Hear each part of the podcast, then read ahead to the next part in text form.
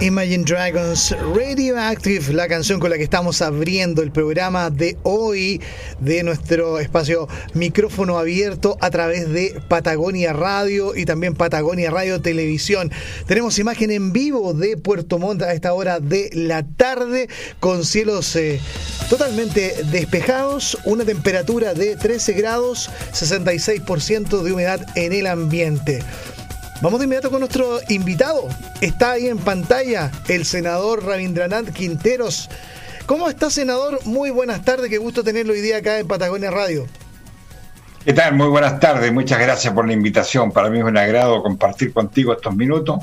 Un saludo muy cordial a todos los amigos de Chiloé y amigas que nos están eh, viendo a esta hora del programa. Me parece que va por el apruebo, ¿ah? por lo que veo con ese pendón que está detrás suyo. Pero absolutamente, yo creo que un gran porcentaje, por no decir mayoritariamente, creo que los chilenos y chilenas estamos por el apruebo. Es la oportunidad de decir basta e iniciar una nueva carta fundamental que nazca en democracia y ojalá redactada por la propia ciudadanía, por los constituyentes que vamos a elegir en un par de meses más. Senador, y en ese sentido, yo tengo una, una pregunta que hacerle que, que la verdad me genera confusión. Y me genera confusión de la izquierda moderada, ¿no? Como la que usted representa, el Partido Socialista, los partidos que conformaban la concertación.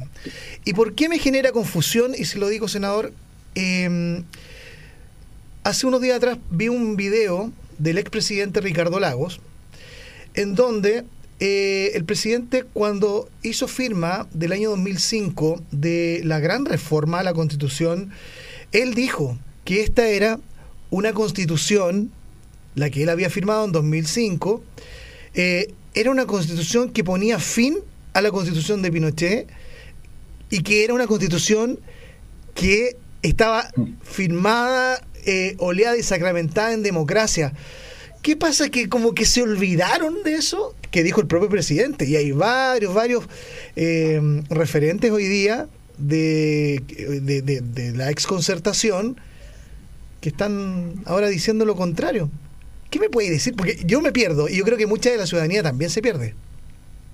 No, no, sí, usted tiene toda la razón. Pero aquí hay un hecho, se le ha sacado mucho provecho a esa frase del expresidente Lago. Lo que pasa es que en ese momento se terminaba la inamovilidad de los comandantes en jefe de las Fuerzas Armadas. Si no hay que olvidarse el, momento que estábamos viviendo. Aquí la gente se olvida que nosotros tuvimos 17 años en dictadura y que el advenimiento de la democracia con de marzo del año 1990 nos encontramos y tuvieron que aceptarse esas condiciones en esa época de que el dictador que tenía el poder absoluto durante 17 años siguió siendo comandante en jefe del ejército, siguió siendo senador vitalicio. Entonces la gente como que se olvida de las circunstancias en que se han ido dando los procesos. Por eso que, claro, en ese momento fue un gran logro lograr que se terminara la inamovilidad de los comandantes en jefe de las Fuerzas Armadas. Entonces, pero eso no significa que una constitución hecha a la medida del gobernante de la época, y precisamente era para eso. Esa constitución fue hecha para que la, dictadura no tuviera ningún tipo de, digamos, de contrapeso, y los poderes económicos también. Ahora, en el proceso democrático, uno se va dando cuenta, por ejemplo, en los quórum que hay en el Congreso para, para transformar. Le voy a dar un solo ejemplo. En enero de este año votamos una reforma a la Constitución para que el agua, el agua, el vital elemento de todo el mundo, y acá en Chile, por supuesto, sea un bien nacional de uso público y no que esté en manos privadas. La votación arrojó 14 votos, perdón, 24 votos a favor y, y 12 en contra, habiendo ganado habiendo obtenido prácticamente el doble de los votos de la gente que se oponía, perdimos. ¿Por qué? Porque la constitución del 80 exige dos tercios de los senadores. En ese momento obtuvimos los dos tercios de los senadores que votaron. Pero la constitución del 80 dice dos tercios de los senadores en ejercicio. O sea, hoy día equivalen a 29 votos. Entonces, son todos esos amarres, porque yo recuerdo, yo lo recuerdo cuando se redactó esta constitución, entonces hay una frase famosa del autor de esta constitución, de uno de los padres, que fue Jaime Guzmán, que decía, esto hay que dejarlo de tal forma que aunque perdamos el gobierno, no perdamos el poder. Y esa es la constitución del 80. Senador. Entonces, claro, se saca mucho provecho de ciertas frases en el contexto histórico. Yo, yo la verdad las cosas que a veces me pregunto, la gente no sabrá, no leerá, no se informará, los que critican así, de cómo estaba este país en el año 90, de cómo se recibió después de la dictadura.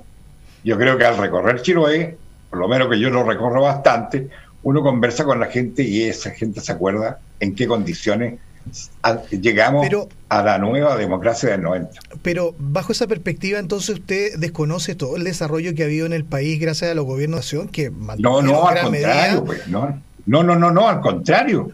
Yo no soy de, de, los que dicen que son 30 años perdidos. Al contrario, pero por favor, desconocer que la pobreza en esta región era del 54%, eh, el año 90, en marzo, 21,4 o 5 de indigencia, y hoy día es que tengamos un 6, 7 de, o 5 o 6 de indigencia y un 11 o 12 de pobreza, hay un cambio radical. Si es cosa ver también los avances en infraestructura en todo, en todo aspecto, pero eso no significa que todavía hay amarras que no nos permiten. Por ejemplo, la salud.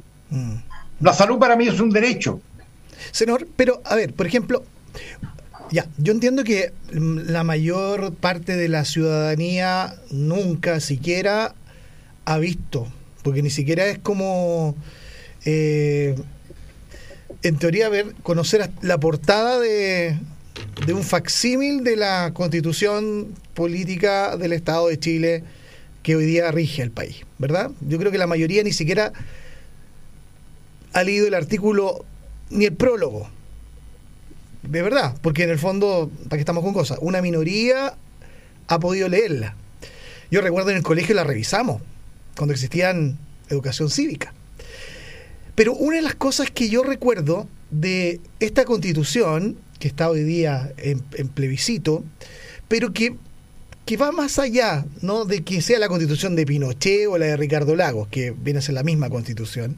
No, no, no, no, no, no, ahí sí que no, eso sí que no, no confundamos ah, la misma, entonces ¿por qué la cambiamos? Lagos, hizo algunas reformas a la actual constitución, pero esta es una constitución netamente de, de Pinochet, ¿no? Bueno, bueno. Eso, eso, es, inaceptable. Pero si le escuchamos al propio presidente Ricardo Lagos que dijo que esa era la constitución, bueno, yo, yo me baso en lo que dice el presidente. Si es lo mismo que hoy día la campaña del terror esta campaña del terror, que qué sé yo, que la violencia y esto, este otro. Pero yo todavía no descubre, todavía no descubren a los, violentistas para echarle la culpa a alguien. Sí. Es raro que no se descubra. Sí, ciertamente. ¿eh? Esperemos que se descubran. Pero yo quiero ir a otro a otra a otra cosa, senador. Eh, es que yo no voy a la, a la, a la constitución de Ricardo Lago o a la constitución de Pinochet ni las constituciones para atrás, que entiendo todas han ido como evolucionando, una tomando como base a la otra sino que yo voy a lo que es la perfectibilidad de una democracia. Por ejemplo, ahora que se vienen las elecciones en los Estados Unidos, eh, bueno, una de las características o rasgos distintivos de, de, ese país y de muchos otros que tienen democracias estables es justamente que las constituciones garantizan pesos y contrapesos, equilibrios, no el avasallaje, digamos, de uno sobre el otro. Y es por eso que también están los quórums, ¿no? Porque imagínese, senador, si no existieran pesos o contrapesos o institucionalidades que permitan ese equilibrio, es que este país se refundaría todo cada vez que hay un presidente nuevo o un nuevo parlamento. Entonces, desde esa óptica, senador, ¿a usted le parece que en el eventual caso que gane el apruebo y que se cambie la constitución, eh, debe mantenerse la esencia de que existan pesos y contrapesos y que no sea un avasallaje de, de, todo, del uno contra el otro, porque a la larga eh, me imagino que una constitución debe representar a todos los sectores, a los que les gusta lo que usted piensa y a los que no les gusta, ¿no? Me imagino. Pero absolutamente de acuerdo. De eso se trata. Si usted me está dando la razón, usted con su palabra está diciendo lo que pensamos los chilenos, lo que, lo que queremos lo que queremos. No queremos una constitución de izquierda, No, si jamás hemos dicho eso. Queremos una constitución que sea la casa común para todos, no para un sector. Por eso yo recién le decía, ¿qué contrapeso tiene el Congreso si tiene que reunir dos tercios? Usted lo dijo muy bien. Obliga a negociar eso. La mayoría, claro, pero no dos tercios. Hablemos de la mayoría. No dos tercios. Si es muy difícil. Pero es para es muy difícil. que se requiere ese. Si Nunca, nunca en la historia de este país se había exigido dos tercios para algo. ¿Por qué? ¿Y por qué tienen temor a cambiar a que sean las mayorías? Mire, si hoy día, el domingo, se inicia un proceso. Ese proceso no está escrito todavía. Lo que aquí se va a preguntar, ¿usted quiere una nueva constitución o no quiere? ¿Quiere que sea escrita por una asamblea constitucional o bien por una comisión mixta donde esté el 50% del Senado y la otra ciudadanía? Eso es. Ahora, la otra etapa, y evidentemente que hay que elegir a las personas que uno crea que tienen la capacidad de hacer una carta magna que dé igualdad de condiciones a todo el mundo. Si de eso se trata, nosotros no estamos pidiendo una constitución que esté a la pinta de uno. No, que dé las garantías a todo el mundo. No como la actual, que da las garantías a solamente un sector. Si este estallido social, mire, yo le voy a decir otra cosa. Nadie había pensado que íbamos a tener este, un plebiscito hoy día, este año 20, ¿ah? un día de octubre hace un año y medio atrás nadie soñaba. Si esto surge, esto surge por la movilización social que dijo basta, no quiero más. ¿ah? Mm. Entonces, a raíz de eso, piden un cambio constitucional. ¿Por qué? Porque hoy día no se pueden hacer los cambios que la propia ciudadanía está, está solicitando, precisamente por todos estos amarres que existen. Ahora tengo que ser muy franco y decirle con, la franqueza que estamos conversando. Una nueva constitución por sí sola no va a arreglar todos los problemas de este país, pero sí por lo menos nos va a, nos va a ayudar a tomar un camino de diálogo, de conversación, de participación. Si de eso se trata una nueva constitución. Si el que diga la nueva constitución va a ser a la no, está absolutamente equivocado. ¿Y usted cree que, por ejemplo, se deben mantener artículos de, la actual constitución o usted está por la idea de la hoja en blanco? Esa es la primera pregunta. No, sí, eso, eso de la hoja en blanco es imposible. Eso de la hoja en blanco es imposible. Hay cosas que seguramente van a quedar. Pero, por ejemplo, hoy día en la constitución no está, no está establecido el derecho a huelga. No está establecido el derecho a la, digamos, a la negociación colectiva. No está, eh, no está contemplado como una, un deber del Estado ¿ah? entregar la salud, entregar la educación. lo, que hablaba del el, problema del agua. Entonces, tampoco no nos vayamos a los extremos pensando que aquí va a llegar a tira y va a arrasar con todo.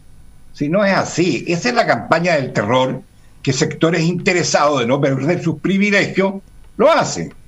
Mire lo que pasa con las FP. sectores interesados, senador, perdóneme, de, tanto de la derecha como de la izquierda, porque vaya, vaya que también en la izquierda. Estoy hablando de sectores interesados. Usted no me ha escuchado la palabra derecha. No me la ha escuchado. Así que no ponga frases en mi boca que no le he dicho. Bueno, yo hablo de sectores interesados. Contexto, porque en el fondo yo hablo de sectores empresariales interesados en que no se mueva una hoja. Sí, de izquierda o derecha. Hablo de sectores interesados, sin, apellido. Claro. Sin apellido. Incluyendo todos los que puedan. Porque pueden haber, si puede haber también gente aprovechadora en otro lado. Obvio. Mm. estoy hablando en, sentido genérico. Por eso que le digo, esto de casar a un sector, que solamente ese sector, no. Si aquí la ciudadanía. Veamos el porcentaje. Veamos el porcentaje de votación y vamos a ver si son todos de izquierda o no. Oiga, Aquí la mayoría de la gente, la gente bien intencionada, quiere que haya un cambio, mm. pero un cambio de verdad y que le favorezca al país, no a un sector determinado. Oiga, senador, eh, estoy conversando con el senador Rabindranath Quinteros. Eh, mire, usted, eh, a ver, ¿cuál sería el artículo 1? ¿Cómo debiese partir una nueva constitución. No, sería pretencioso de mi parte. ¿Pero cuál le gustaría? Y de cualquiera. ¿Cuál le gusta, no, no, no, es que, es que yo no, no. Primero a mí me gusta hablar de realidades. ¿ah? Aquí va a haber una comisión seguramente, espero yo que, que sea una asamblea constituyente, una constitucional, un grupo de personas, que sé yo, que van a discutir. Además, le voy a decir una cosa, yo aspiro que esa asamblea o ese grupo de personas que van a redactar y que van a proponer, proponer al país una nueva Carta Magna, en los meses que tienen para la discusión, escuchen a la ciudadanía, escuchen a las organizaciones, escuchen a las regiones. Mm. Porque las regiones al ritmo que vamos nos están ahogando, el poder central nos está ahogando. No tomamos determinaciones que a veces se hacen tremendos problemas para el gobierno de turno porque las autoridades regionales o locales no tienen las atribuciones para poder solucionar los problemas aquí in situ. Y ahí están los casos emblemáticos de Freirina, de Calama, de Punta Arena, de Coyhaique, el propio Chiloé. Sí, claro. El tema de la basura. es un tema, el tema del centralismo, la verdad que... El tema medioambiental. Entonces, muchas buenas intenciones, pero no avanzamos entonces, De, exactamente, entonces de eso estamos hablando. Sí. ¿Mm? Acá serán los, la gente con mayor conocimiento que uno, que sé yo, que seguramente vamos a elegir para que puedan redactar esto. Ahora lo importante es que elijamos a las personas idóneas. Oiga, senador, y mm, por ejemplo, dentro de los temas de la Constitución, eh, ¿usted cree que hay que eliminar a las AFP? Yo creo que en este momento con la actual Constitución es imposible. Pero creo que lo que tenemos que eh, buscar es una seguridad social para las personas. O sea, ¿usted está de acuerdo con las pensiones que hoy día se reciben? yo creo que nadie está de. Yo creo que nadie está de acuerdo. ¿ah? Yo creo que nadie está de acuerdo, ¿no es cierto? ¿Usted está de acuerdo con el, que es un porcentaje que no alcanza el 20% pueda pagar una salud a través de la ISAPRE? Creo que nadie está de acuerdo. Entonces aspiramos a esas cosas y tampoco que mm. tampoco somos, eh, digamos, la, ciudadanía está consciente de lo que un país puede y no puede. Si lo demás es mm, exacerbar, estiro una constitución que realmente pacifique los espíritus en este país que volvamos a un, a un entendimiento, a un diálogo. Yo soy de los que piensa que aquí no hay nadie tan malvado que quiera hacerle daño a Chile. Yo creo que todos, con, digamos con ópticas diferentes seguramente, ¿ah? pensamos en lo mejor para el país. Y usted se va a dar cuenta de la gente que va a ir a votar, de los resultados, y esa gente a lo mejor. Pero, sabe que. A lo mejor ni, siquiera, ni siquiera tiene pensamiento mm, político. Senador, pero, ve la realidad de la que está viviendo. Sí, pero sabe que, senador, eh, yo creo que lo que usted dice es verdad. ¿ah? Yo y, le, y, en eso concuerdo plenamente con lo que usted dice. Uno siempre parte por la buena fe. Pero, por ejemplo, si uno empieza a hacer como una, una exploración, googlear lo que ha pasado en el contexto latinoamericano, donde también se ha partido de buenas intenciones, pero ha derivado en verdaderas catástrofes. Bolivia, Ecuador, eh, ah, Venezuela, Venezuela, eh, referentes que, de hecho, eh, hoy día me vi en una entrevista del periodista peruano Jaime Bailey, una, una entrevista hecha el año 1999. No es muy imparcial, no es muy imparcial don Jaime Bailey. Pero es que yo no me quedo en la parcialidad de Bailey. no, yo, en, el vocabulario en el vocabulario despectivo que usa para tratar a las personas. Ya, pero y uno sabe, escucha, yo también lo escucho. Pero y, yo no cuando uno sí, sino que yo le, hablo escucha su se le escucha sus comentarios y ya se da cuenta de la forma que trata al personaje que va a denigrar. Claro, pero en este caso no me pareció una pregunta denigrante, sino más bien yo me quedo con la respuesta, porque al final el, el, que, el, que, el, que protagoniza no es el presentador, sino que es el invitado. Y en este caso hay una interesante conversación que él tuvo en su momento con el ex presidente venezolano Hugo Chávez, que hablaba absolutamente de el respeto de la propiedad privada, que se llevaba muy bien con los empresarios, que, en fin, pero que la medida uno, cuando se le preguntó la medida uno, una vez que llegara al gobierno, ¿qué iba a hacer? Era una asamblea constituyente y una nueva constitución. Hoy día, parte de las crisis que han tenido los países que, han sido regidos por el, de izquierda, o qué sé yo, por lo menos en esos ejemplos, porque coincide ese elemento, eh, son países que hoy día lo están pasando mal. Eh, ¿Qué cree usted, senador, que tiene que ocurrir para que nuestro país, en el caso eventual de cambiar una constitución, no llegue a esas situaciones tan extremas? Porque ciertamente se viven situaciones muy complejas en esos países. Partamos, a ver, partamos de la base primero, que la entrevista que usted me abre tiene que haber sido hace bastante años atrás, porque 1999, Chávez murió hace bastante tiempo. 1999. 1999. Ah, estamos hablando nada más que de 11 años. 21. Eh, lo otro, lo otro que quiero aseverarle, y no es primera vez que lo digo, yo no estoy de acuerdo con ningún tipo de dictadura, sea de derecha, de centro o de izquierda. Por ningún motivo. Yo creo en la democracia. Y bajo esa premisa, evidentemente, que los pueblos que pasan de una democracia a la dictadura, para mí, son nefastos para la propia población en general. Todos. Y si usted me habla hoy día de Venezuela, Venezuela para, para mí es una dictadura. Y evidentemente no estamos hablando de una democracia como la nuestra. Pero, pero, pero antes de ser Entonces, cuando uno ha vivido, cuando uno ha vivido y ya ha sufrido la dictadura, nunca más quiere que se repita esa dictadura. Y aquel dictador que tuvimos de turno durante 17 años hizo dictar esta constitución, pues. Entonces hoy día en democracia hay que hacer una constitución para los tiempos que estamos viviendo. Pero ¿qué pasa cuando estamos una constitución en plena democracia? ¿Qué pasa una constitución cuando empobrece a la gente y otra que desarrolla el país? Hay como una diferencia, porque no, podemos reconocer que el país usted cree que, usted, cree que las, ¿Usted cree que las movilizaciones sociales es porque la gente sale a reclamar porque está muy rica?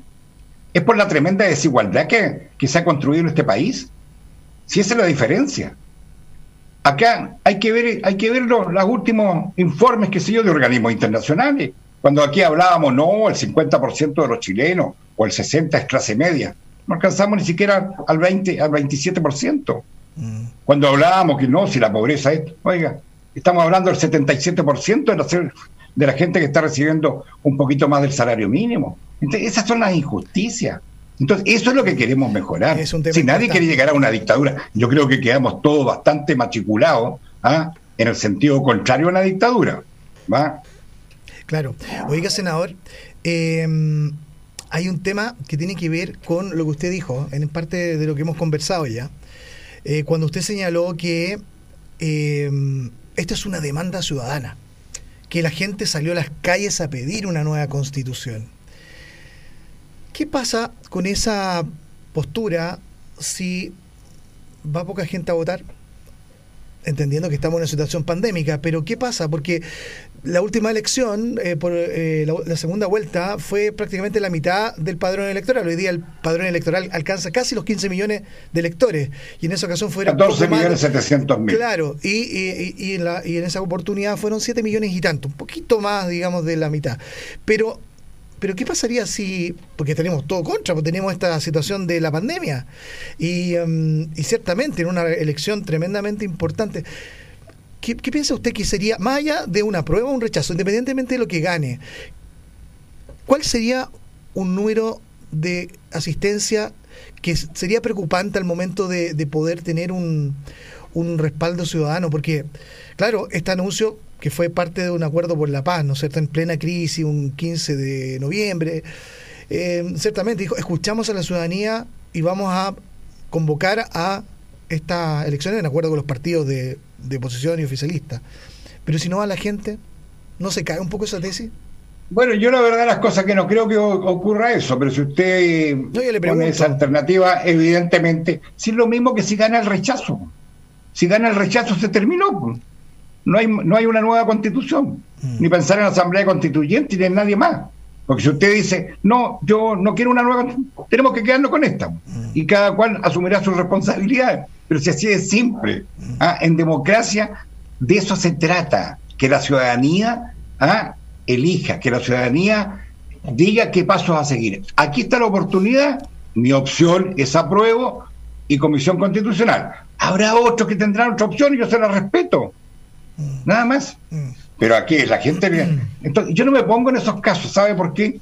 Porque la gente por algo ha salido a protestar y sin banderas de partido, porque aquí ningún partido se puede atribuir la organización o las marchas con las movilizaciones que han existido. Al contrario, hay, algunos políticos, hay algunos políticos que se han ido a meter y lo han sacado. Claro. No nos olvidemos. Oiga, ¿a usted le gusta Jadwe como candidato? No, yo pertenezco a otro partido.